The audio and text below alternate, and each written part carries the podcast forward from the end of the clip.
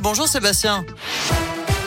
Salut Nico, salut à tous et à la une de l'actu, 18 mois de prison avec sursis, c'est ce à quoi a été condamné tout à l'heure l'ancien propriétaire du zoo du Bouilly dans le Puy-de-Dôme.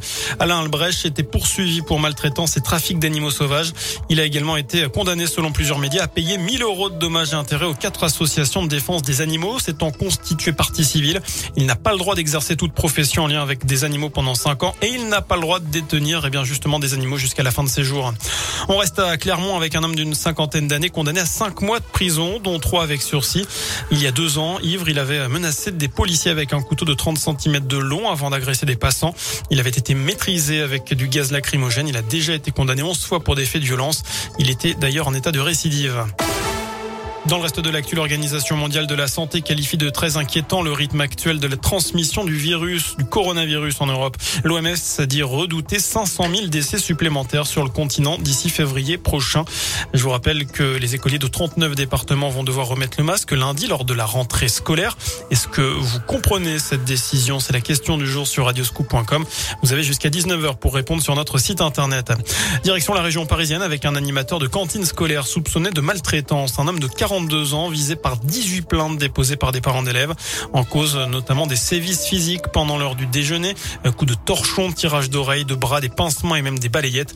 Il a été suspendu de ses fonctions. Un mot de vos conditions de circulation pour ce dernier week-end des vacances de la Toussaint qui approche. Des difficultés de circulation sont attendues demain dans le sens des retours, essentiellement en Bourgogne, dans l'Est et en Ile-de-France. Bison Futé hissent le drapeau vert partout ailleurs, dans toute la France, jusqu'à dimanche. Du sport, du foot, Didier Deschamps a annoncé sa dernière liste pour l'année 2021. 23 joueurs convoqués pour les deux matchs contre le Kazakhstan et la Finlande, comptant pour les éliminatoires du Mondial 2022. Il n'y a pas vraiment de nouveauté. N'Golo Kanté fait son retour.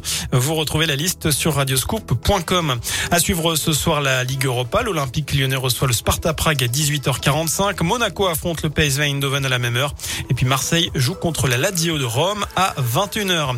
En rugby, on connaît le 15 de France pour affronter l'Argentine samedi au Stade de France. Le Clermontois Damien Penaud sera titulaire. Et puis en tennis, une mauvaise nouvelle au Masters 1000 de Paris-Bercy. Et Gaël Monfils a déclaré forfait tout à l'heure avant son huitième de finale face au numéro 1 mondial Novak Djokovic. Il s'était blessé hier lors de sa victoire contre Adrian Manarino. À suivre ce soir un choc de la nouvelle génération entre Hugo Gaston et l'Espagnol Carlos Alcaraz. Enfin, avis aux fans du film Retour vers le futur ou aux collectionneurs de chaussures. Une réédition de la mythique paire de baskets de Marty McFly qui se lasse toute seule sera vendue aux enchères ce soir à 18h à la maison Aranchère à Lyon. Euh, bon, celle-ci, il faut les scratcher soi-même. Plus d'infos sur radioscoop.com. Voilà pour l'essentiel de l'actu. Passez une excellente soirée.